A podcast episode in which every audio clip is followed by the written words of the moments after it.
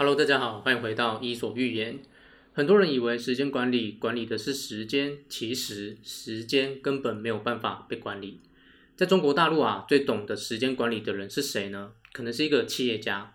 据说这个企业家曾经早上四点起床，然后飞行六千公里，出现在两个国家跟三个城市，最后晚上七点的时候回到办公室继续加班。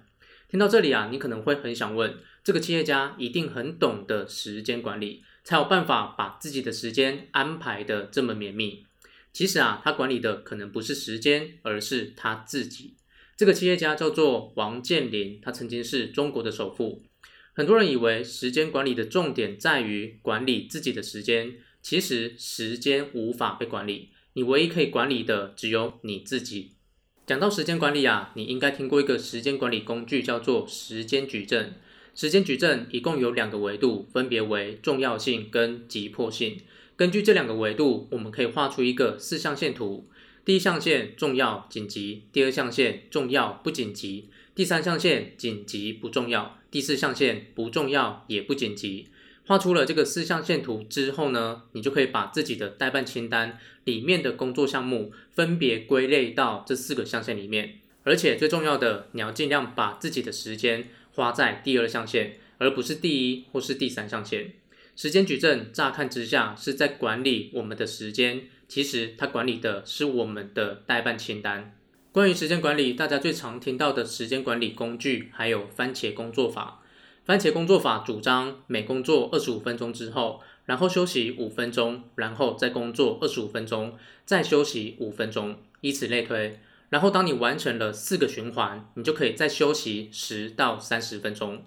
番茄工作法的目的是为了帮助你维持高度的注意力。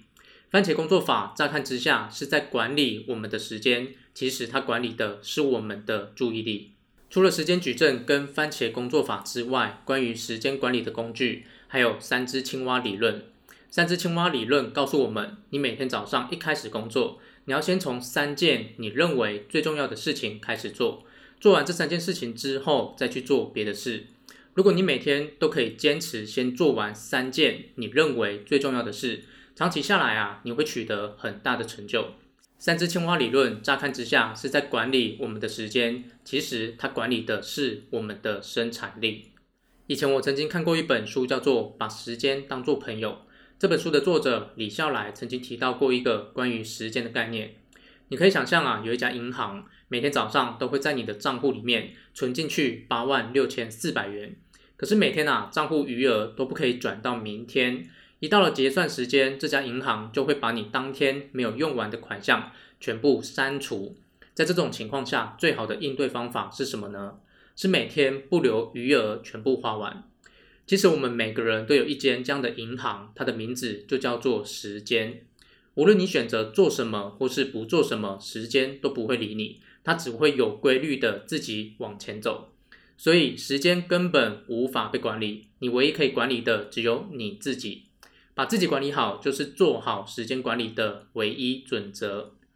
好，以上就是今天的内容，希望对你有启发。如果你喜欢今天的内容，请帮我按个喜欢、订阅以及分享给你的朋友。那么，我们下次见喽。